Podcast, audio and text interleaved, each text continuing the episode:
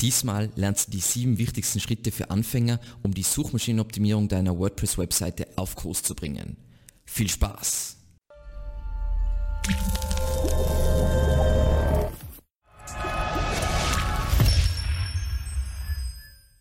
In diesem kurzen Video unterhalten wir uns über die absoluten WordPress SEO Grundlagen, also die ersten Schritte, die man an einer neuen WordPress-Webseite umsetzen sollte, um nicht auf die schiefe SEO-Band zu geraten.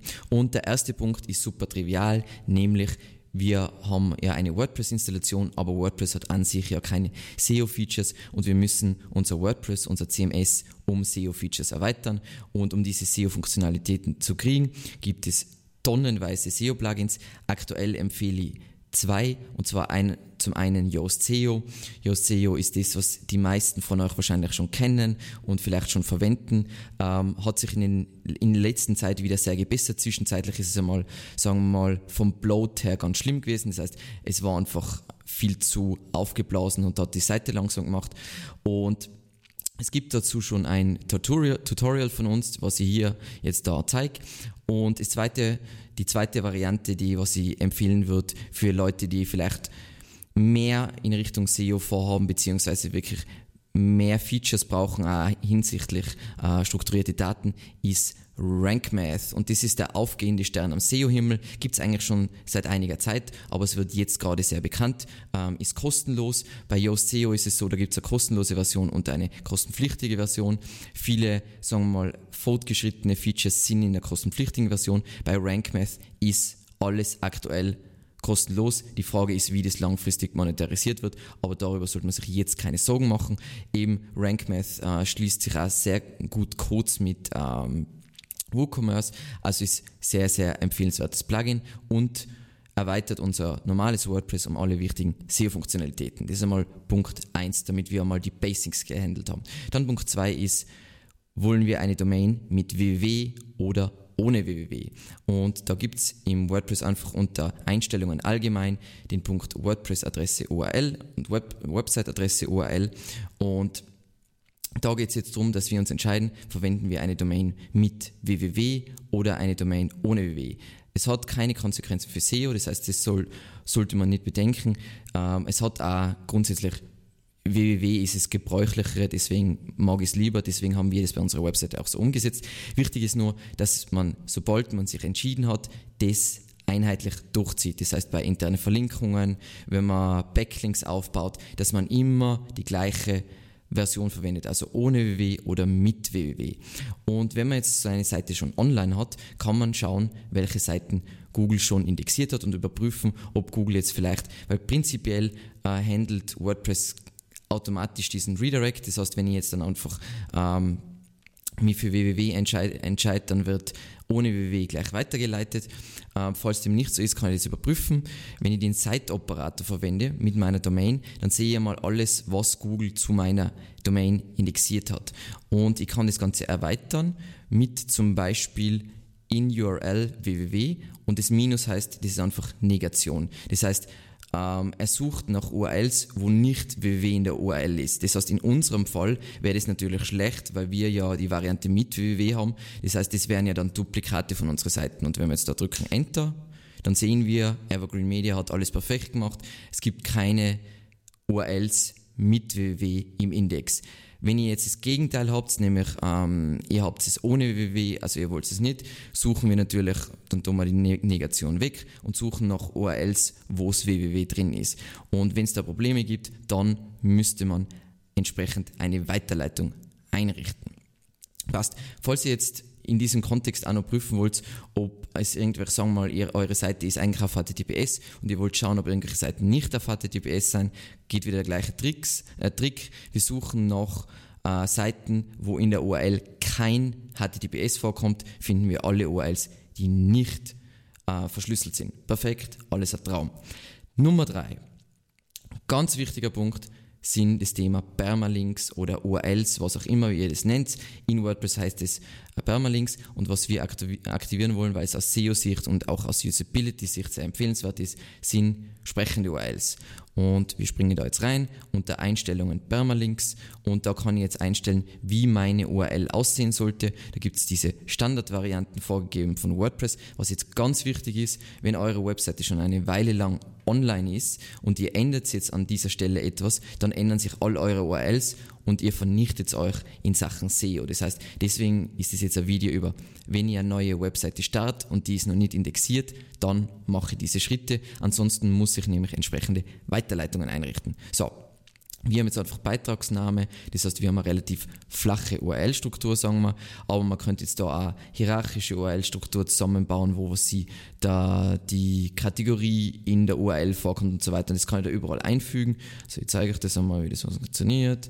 Da kann ich jetzt sagen, zack, und da kann ich mir das Ganze zusammenbauen. Jetzt darf ich das natürlich nicht bestätigen, weil dann ändere ich auf meiner Webseite die URL-Struktur. Das wäre jetzt vielleicht nicht ganz so äh, ideal, aber da könnt ihr euch also die URL zusammenbasteln, wie ihr wollt. Was ich grundsätzlich empfehlen würde, ähm, wenn ihr eine kleinere Webseite habt, was jetzt kein Blog-Format ist, dann würde ich sagen, ich verwende jetzt einfach das mit Beitragsname und wenn ihr dann Seiten verwendet, dann könnt ihr auch eine hierarchische URL aufbauen und wenn ihr jetzt einen Blog habt, dann kann es eventuell Sinn machen, dass in der URL die Kategorie vorkommt. Ihr müsst dann bedenken, dass ihr von diesem Artikel die URL, ähm, ihr könnt den Artikel dann nicht in eine andere Kategorie verschreiben, weil dann wird sich die URL verändern und dann habt ihr natürlich ein Problem, weil dann muss man jedes Mal ein Redirect einrichten und das ist super lästig.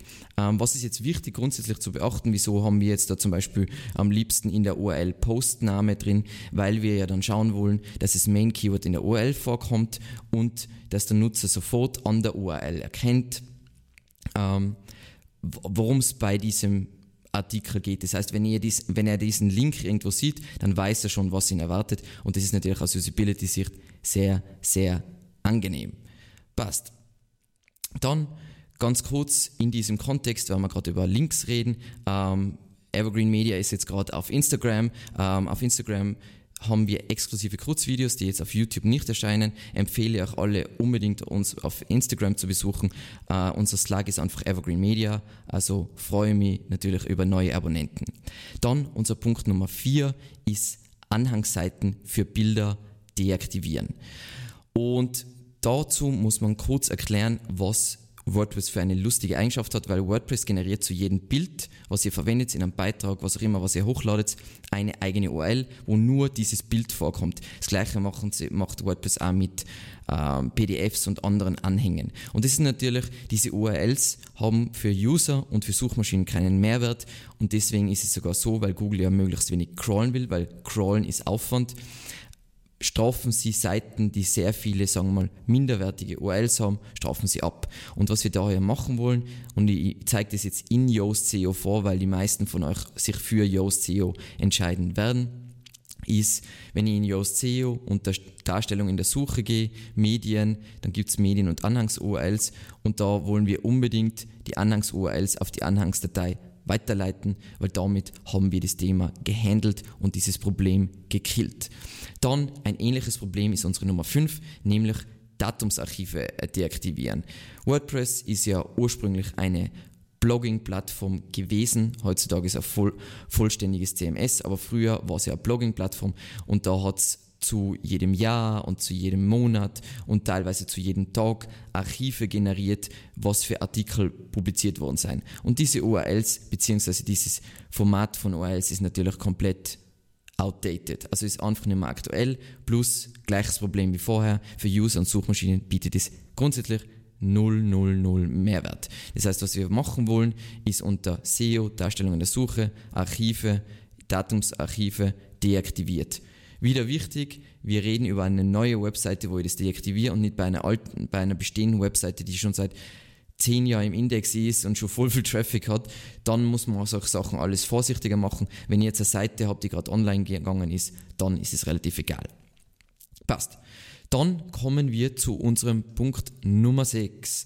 Und zwar, und das ist eine super SEO-Basic Geschichte, nämlich setzt für jeden Beitrag bzw. jede Seite, die ihr publiziert, ein, ein Fokus-Keyword, also eine Fokus-Key-Phrase, wie es äh, Yoast SEO nennt, nämlich einfach ein Keyword, auf die ihr ähm, diese Seite ausrichtet. Weil wenn ihr sinnvoll SEO machen wollt, dann wollt ihr jede Seite auf ein Main-Keyword und maximal vielleicht zwei Secondary Keywords äh, auslegen. Grundsätzlich sollte die Idee immer sein, dass ihr für jede Suchintention bzw. jedes Keyword nur eine Seite habt. Wenn ihr nicht wisst, was die Suchintention ist, hier eben ein Video dazu.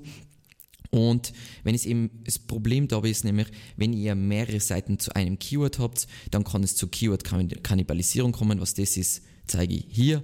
Und wenn es zu Keyword-Kannibalisierung äh, kommt, dann rankt sie schlechter und das wollen wir ja nicht. Und Yoast SEO warnt uns sogar davor, wenn wir schon mal zu einem, sagen wir mal, Keyword einen Beitrag verfasst haben und sagt, hey, es sollten nicht mehrere Beiträge zu einem Keyword geben. Und da gibt es diese Focus Key Phrase, wie erwähnt, und dann gibt es auch die Schlüsselphrasen Synonyme und dann kriegen wir dazu eine Analyse, die was wir natürlich so gut wie möglich umsetzen äh, wollen, was ganz wichtig ist, auch für Anfänger.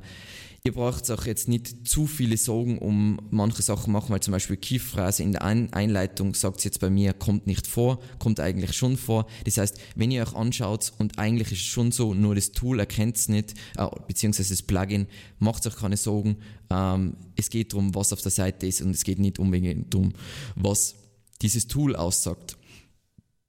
Und es braucht sich auch nicht zu viele Sorgen machen, wenn, keine Ahnung, ein gutes Beispiel, was ich ganz gern mag, ist, hey, wenn es jetzt die Keyword-Dichte nicht so toll findet, dann ist das grundsätzlich wurscht, außer die Keyword-Dichte ist nach oben zu hoch, weil Yoast hat eh schon eine relativ hohe Keyword-Dichte, die was es zulässt. Ähm, lieber nach unten, wenn es jetzt sagt, das Keyword kommt zu wenig vor, ist das ganz okay, ähm, weil Google die Keyword-Dichte schon längst nicht mehr so wichtig ist. Passt. Ganz kurz zwischendurch ein kurzer Call to Action, nämlich ähm, ich bin bei der SMX 2020 am 18. März äh, vertreten mit einem extrem coolen Vortrag über Linkbuilding für Online-Shops. Äh, würde auch dringend empfehlen, der, jeden, der was einen Online-Shop aufziehen will, äh, mit dem Rabattcode SMX, äh, Blödsinn, SMX, äh, Evergreen SMX, kriegt ihr 15 Rabatt auf das Ticket. Und damit kommen wir schon zu unserem letzten Punkt, nämlich das Thema Title Tags optimieren. Das heißt, wir haben unsere Basic-Geschichten jetzt mal umgesetzt und was der wichtigste On-Page-Faktor ist bei Google, ist der Title Tag. Und wir haben dazu ein Video dazu, das werde ich jetzt da gleich einblenden. Ähm, aber was ihr nicht vergessen dürft, immer wenn ihr einen Beitrag schreibt, nehmt euch Zeit, einen extrem guten Title Tag zu formulieren, weil es lohnt sich. Und was sind jetzt so die wichtigsten Sachen dabei? Ich will unbedingt, dass das Main Keyword vorkommt. Ich will, ähm, dass der Titel maximal 60 Zeichen lang ist, idealerweise zwischen so 50 und 60 Zeichen. Ähm, als Main Keyword sollte unbedingt natürlich in der richtigen Schreibweise vorkommen. Das heißt, wenn euer Main Keyword ist ähm, die Einzahl von einem Wort, dann sollte idealerweise auch das Keyword in Einzahl vorkommen. Und was auch noch wichtig ist bei meinem Title Tag, es ist in den Suchergebnissen, in den Google Suchergebnissen der wichtigste Klickfaktor. Das heißt, es muss eine richtig sexy Überschrift sein, die den Nutzer dazu bringt, eben zu klicken. Und eben als Beispiel sind wir wieder da in unserem äh, Backend. Und zwar unser Keyword ist WordPress SEO und unser Title Tag ist WordPress SEO, die Anleitung zur Optimierung inklusive WooCommerce. Und wir haben da unser Main Keyword und zum Beispiel ein Secondary Keyword von uns ist äh, WordPress SEO Optimierung, dann WordPress SEO Anleitung ist auch Secondary Keyword und das haben wir alles mit diesem Title Tag abgedeckt. Ich empfehle euch dringend das Video dazu anzuschauen. Und dann zu guter Letzt als kleiner Goldnugget noch ähm, hilfreiche Plugins, WordPress-Plugins für Einsteiger. Und das erste Plugin, weil wir eh schon das jetzt öfter erwähnt haben in diesem Video, ist das Plugin Redirection und das Feine ist, das managt es für Anfänger komplett. Das heißt, ihr braucht nichts in der HT machen, sondern dieses Plugin managt alles rund um Redirects für euch. Das heißt, es geht nicht automatisch, aber es geht zumindest auf Knopfdruck. Sagen wir mal, ihr habt irgendeine URL verändert, dann könnt ihr in diesem Tool, in diesem Plugin das schnell ändern und verhindert, dass es Probleme gibt, sodass sagen wir mal, der Googlebot irgendwelche Inhalte nicht findet. Dann wenn ihr, was heutzutage natürlich wahnsinnig wichtig ist, ihr wollt eine schnelle Webseite haben und es gibt tonnenweise Speed-Plugins natürlich und die sind alle kostenlos, sind aber entweder extrem schwierig zu konfigurieren und sehr individuell auf euer, müssen sehr individuell auf euer Setup abgestimmt werden ähm, oder sie sind einfach schlecht und für ein, ich glaube, das glaube ich kostet 50 Dollar oder so dieses Plugin kriegt ihr ein super einfaches Plugin, was aus meiner Sicht die besten Ergebnisse zur Speed-Optimierung liefert. Und dieser Anbieter hat noch ein zweites Plugin, was ich jetzt auch gleich empfehle, ist Imagify, ähm, ist auch kostenpflichtig leider, aber das sorgt dafür, dass eure Bilder wirklich perfekt komprimiert werden, sodass sie qualitativ immer noch hochwertig sind, aber möglichst klein sind, damit es nicht ewig braucht, um herunterzuladen und somit eure Seite langsam wird. Und zu guter Letzt noch ein Gratis-Plugin und zwar Easy Table of Contents. Das heißt, das erstellt für euch Inhaltsverzeichnisse für eure langen Beiträge äh, oder langen Seiten. Also einfach für Longform-Content. Und wieso sind Inhaltsverzeichnisse so wichtig heutzutage? Weil der User sofort sehen will, was ihn auf dieser Seite erwartet und zum anderen, weil Google Inhaltsverzeichnisse liebt. Ihr kennt sie sicher, da gibt es diese Sitelinks, die man in den Suchergebnissen manchmal sieht, wo man direkt drauf klicken kann und dann springt man gleich auf den richtigen Punkt auf einer Seite und das passiert eben durch so ein Inhaltsverzeichnis bzw. so ein Table of Contents Plugin und das ist super, super genial. Hast du Fragen zu diesem Video oder vielleicht sogar noch weitere Tipps für WordPress SEO Anfänger? Dann hinterlasse bitte unbedingt einen Kommentar. Ansonsten freue ich mich über neue Abonnenten und natürlich Likes. Und wie immer der Aufruf, wir haben einen Newsletter, in dem wir rein über unseren Content informieren, also unsere Videos, unseren Podcast, Artikel auf unserer Webseite und natürlich Gastartikel auf anderen Portalen. Und vielen Dank fürs Zusehen und bis zum nächsten Mal. Ciao.